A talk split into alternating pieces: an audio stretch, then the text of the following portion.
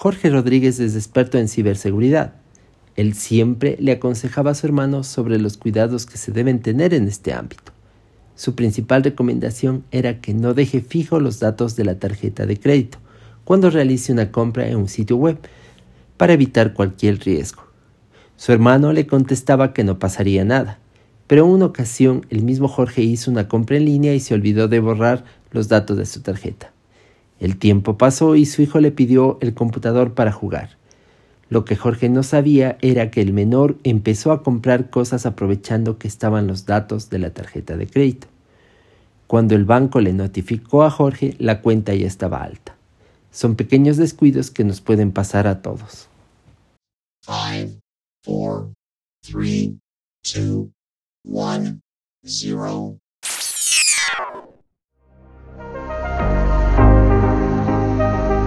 Hola, soy Garita. Soy una voz creada con inteligencia artificial. Bienvenidos al futuro. Esto es Garabot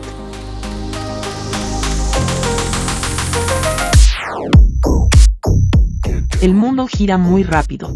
Necesitas conocimiento para innovar y exigirte al máximo. Garabot. El podcast, con los conceptos y consejos que necesitas para tomar decisiones empresariales y crecer. Garabot.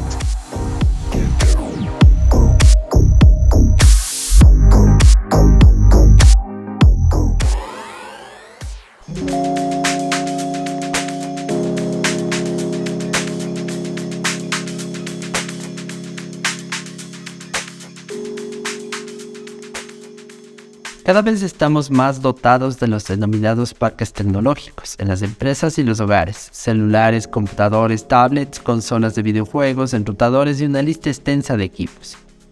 Cada uno de estos dispositivos es una puerta latente de entrada para un ataque informático, más aún si consideramos el teletrabajo. Ningún país o actividad se ha podido escapar de esta situación. Y eso ocurre porque nosotros mismos damos las facilidades con equipos desactualizados, contraseñas débiles visitas a sitios de Internet riesgosos o descargas de aplicaciones sin control. Nuestro invitado de esta ocasión, Jorge Rodríguez, nos hablará sobre los riesgos actuales de ciberseguridad de las empresas y nos dará soluciones y recomendaciones. Jorge es director de servicios de ciberseguridad para Latinoamérica y desarrollo de producto en Situ, en México. Qué gusto, estás de visita en Ecuador y tu primera vez en Cuenca, Jorge. Hola Giovanni, ¿cómo estás? Muchas gracias por la invitación. Sí, ando aquí en Cuenca, es la primera vez que visito Cuenca y qué bonito está, no lo conocía. Una gran sorpresa, qué bonita arquitectura tienen y el clima también está fenomenal. A mí el calor no me gusta mucho y aquí está bastante rico el, el clima. ¿eh? Muchas gracias, primera vez por acá por Cuenca. ¿Qué sueles venir a hacer en Ecuador? Estamos, como tú sabes, en, un, en una etapa en la cual nosotros, como una empresa de, de, América Móvil, de, de Cito, con Telmex, estamos conjunto con Claro, trayendo todo nuestro portafolio de servicios. somos una empresa hermana, Claro y Sitio. Tenemos todo nuestro portafolio de servicios de ciberseguridad para el mercado corporativo. Queremos brindarles a nuestros clientes, a los, clientes de Claro, de nosotros, queremos brindarles la oportunidad de que nos puedan conocer, que nos den la oportunidad de que nos conozcan para que podamos auxiliarlos en todas sus estrategias de ciberseguridad. Es lo que venimos a hacer. Yo digo que los hackeos son como las infidelidades. Pensamos que nunca nos tocará, pero nos sorprende el rato menos pensado. ¿Cómo protegernos para evitar un grave desenlace? Pues tienes toda la razón, eso es así como que uno siempre piensa que no va a pasar, pero pasa. Y entonces en este caso de que nos toca ser los infieles siempre, porque nosotros tenemos que estar este, lidiando con esto, mira, eh, a nivel de empresa tenemos muchas formas de las cuales nos, nos podemos ir protegiendo. Yo te diría que el principal, el principal aspecto que tenemos que ir buscando, no importa el sector, ¿eh? no importa cuál sea el sector, sea industria, sea retail, sea financiero, gobierno, salud, no importa. Creo que lo principal que tenemos que pensar es en el factor humano, en nuestros equipos de trabajo, en la gente que colabora con nosotros, que conozcan de ciberseguridad, que conozcan cuáles son los riesgos que vive día a día, que conozcan cuáles son las formas en las cuales los atacantes pueden entrar a nuestra organización o incluso nuestras cuentas propias, ¿no? Este, yo recuerdo mucho que todo el tema de phishing, que hemos visto no solamente en, en algún país, casi en toda la región, el tema de phishing es algo que es muy, muy recurrente que, la, que los atacantes se ocupen para poder obtener nuestras credenciales, ya sean corporativas o personales, y de esa manera puedan entrar y hacer algo más a las empresas. Hay que estar con el factor humano, hay que entrenarnos, hay que concientizarnos y hay que ver que pues realmente somos el, imagina en una empresa que tiene 600 usuarios, hay 600 posibilidades en las cuales un atacante puede obtener información. Entonces creo que hay que cuidar muchísimo el factor humano. Cada vez estamos más digitalizados, sobre todo con el impulso que generó la pandemia, tanto en la demanda como en la oferta de bienes tecnológicos, de servicios tecnológicos, perdón. ¿Cuáles de los son los riesgos actuales de ciberseguridad en las empresas?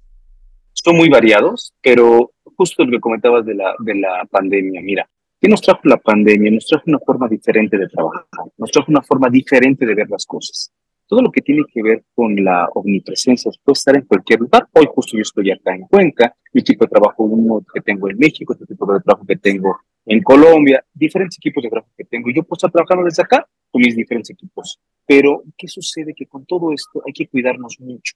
Yo creo que las estrategias, una de las estrategias principales de las empresas que hoy deben de ir considerando en sus esquemas eh, tiene que ver con la protección del usuario final, es decir, mi equipo de trabajo, mi teléfono, con lo cual yo me conecto a la organización y consumo recursos de las organizaciones.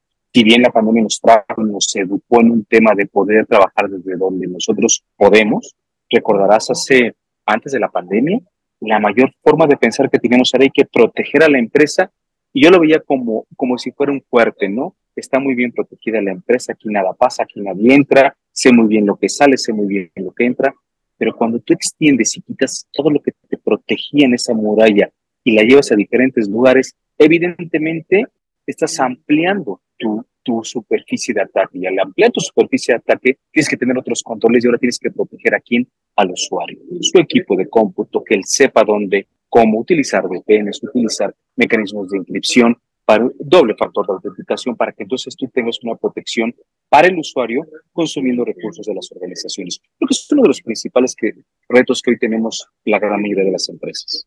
Los hackers, ¿qué es lo que más buscan de una empresa? ¿Qué información, base de datos, cuentas?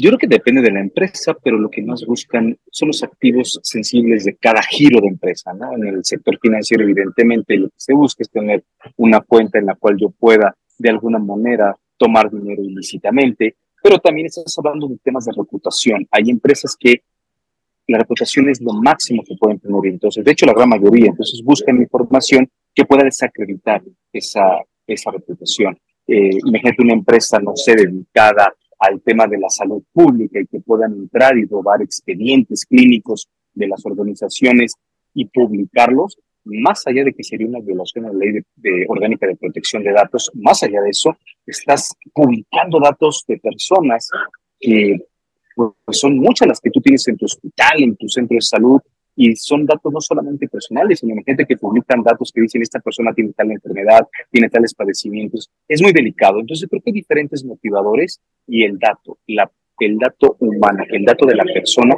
es algo muy delicado que se tiene que estar cuidando.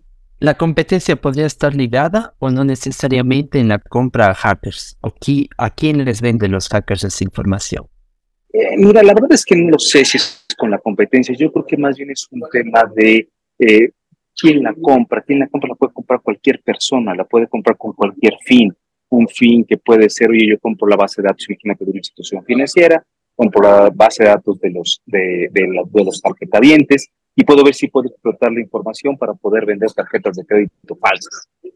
Puede ser ese el motivador, ¿no? Puede otro, puede ser un motivador en términos de que, oye, busco la información, sé más o menos cómo están trabajando, sé más o menos sus puntos débiles, sus rutas de distribución para cometer un ilícito después. Yo creo que son muchos los motivadores, yo no diría si es la, competencia o no, creo que es más bien, eh, eh, y creo que la competencia no lo haría, más bien es el flujo de información que se vende, ¿no? Esto es Garabot. La experiencia de nuestro invitado, Jorge Rodríguez, se centra en la generación y ejecución de la estrategia de venta y preventa de servicios de ciberseguridad para el mercado de Latinoamérica. Además, brinda asesoría a los clientes en la generación de estrategias de ciberseguridad focalizadas a minimizar los riesgos de sus negocios. Tiene una maestría en dirección estratégica en telecomunicaciones.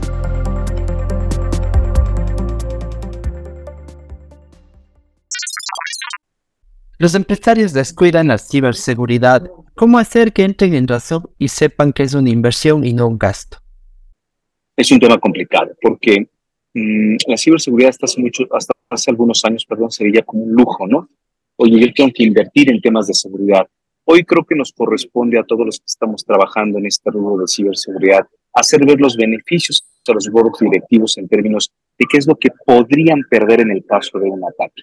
Imaginen un caso de ransomware donde hay un ataque de ransomware a una empresa. No importa si es chica o es grande, no importa si es grandísimo, que puedan detener el ciclo productivo de esa empresa, a lo que se dedique. No importa que vean que puede pasar y que si detienen el, el flujo productivo de una empresa, dejan de vender, dejan de consumir, dejan de distribuir, dejan de facturar y el impacto a la empresa es mucho. Pero nos corresponde a nosotros, los somos de ciberseguridad, hacer ver a, a, a, los equipos financieros, a los dueños de las empresas, el impacto que podría tener estos, este tipo de ataques. Eh, tú eres mexicano y como diría tu compatriota Silvia Pinal, un caso de la vida real que te quiero contar. no hace mucho hackearon una empresa privada en Ecuador. Lo peor de todo de lo que se llevaron información sensible y todo es que sus empleados no querían creerlo. Dijeron incluso que era un invento de sus directivos. ¿Cómo lograr que toda la organización esté enterada de lo que puede pasar? Yo creo que tiene que ver con varias cosas. Uno tiene que ver con la concientización interna que se da. Yo pienso que, como te comentaba en el inicio de nuestra charla, todo el tema de concientización tiene que ver justo con eso, con hablar con toda nuestra gente y decir esto puede pasar.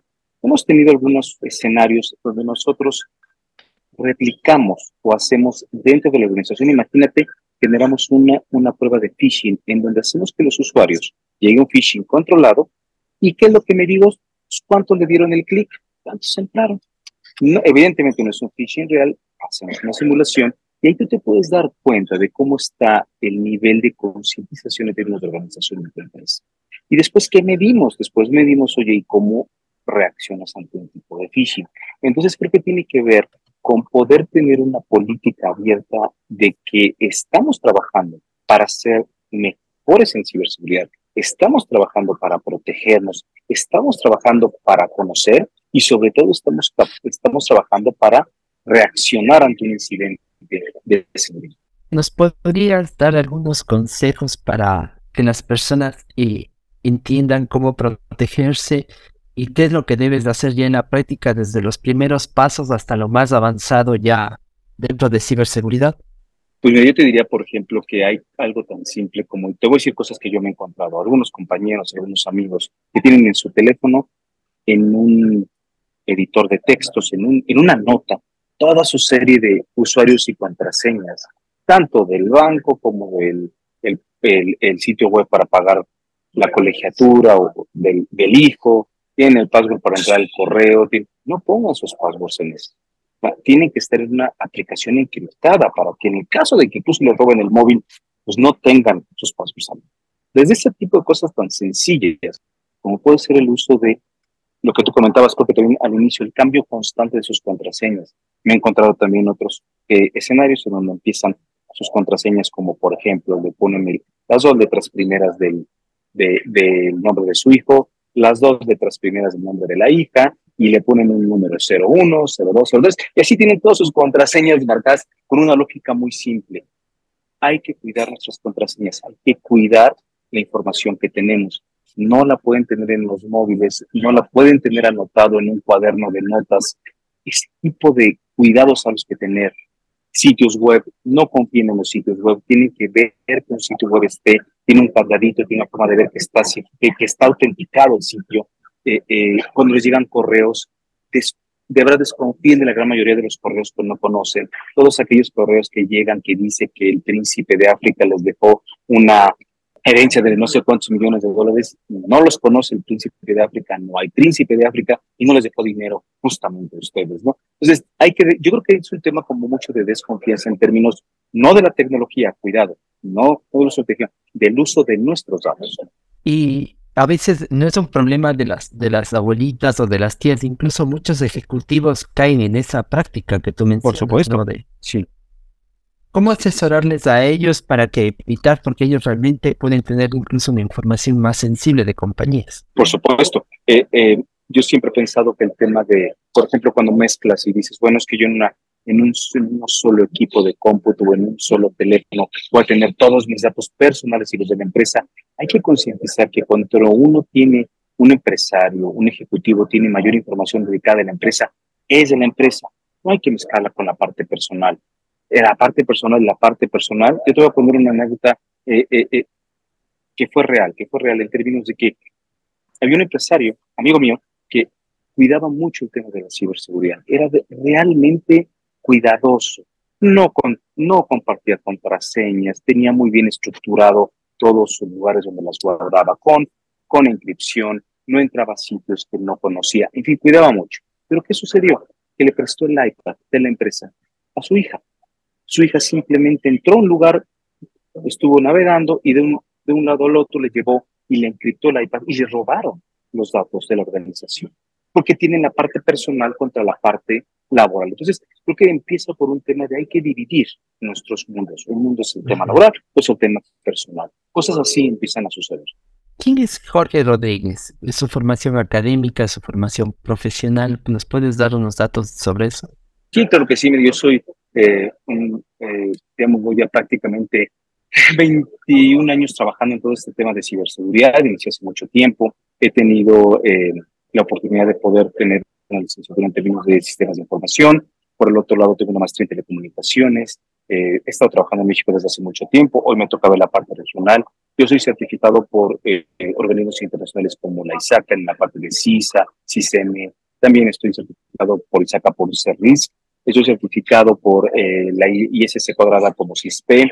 Tengo varias certificaciones en términos de la tecnología. Eh, he tenido mucha experiencia, honestamente, en el tema de trabajar con muchos clientes, ayudarlos con sus estrategias y eso me ha podido formarme más en la parte de seguridad. Algo final que se me quedaba es, ¿cuáles son las tendencias actuales de ciberseguridad?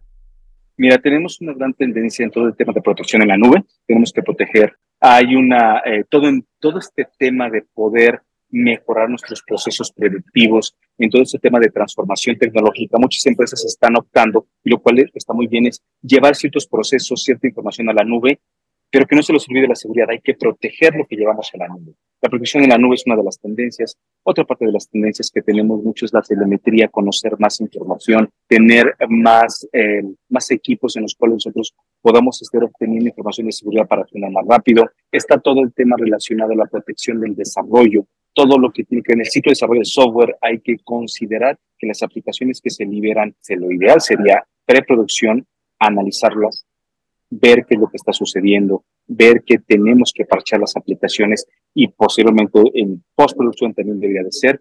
En, está, está la nube, está desarrollo, está toda la parte de telemetría. Y yo creo que una de las grandes tendencias es también la parte de movilidad, cómo protegemos la parte móvil, hablando del móvil, en términos de tu eh, protección como usuario, cómo te protege. Esto es Garabot. Citum Telmex es una empresa mexicana que forma parte del grupo Carso y que cuenta con más de 24 años de experiencia en servicios de ciberseguridad en toda la región. Ha impulsado la propuesta de valor para crear un entorno digital seguro para clientes corporativos.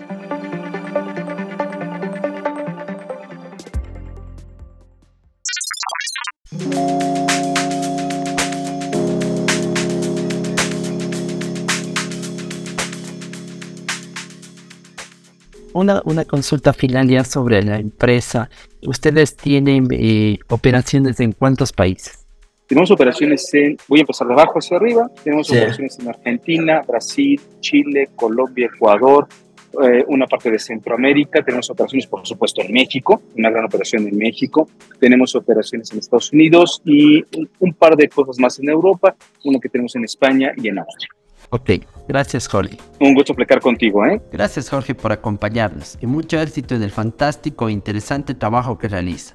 Y bueno Garita, llegamos al fin de este episodio. Quedas tú para la despedida. Gracias Giovanni, y por supuesto gracias también a nuestro invitado Jorge Rodríguez por la deferencia con Garabot. Nos despedimos, y de igual forma agradecemos el que puedan compartir este episodio con varias personas. Hasta la próxima, somos Garabot.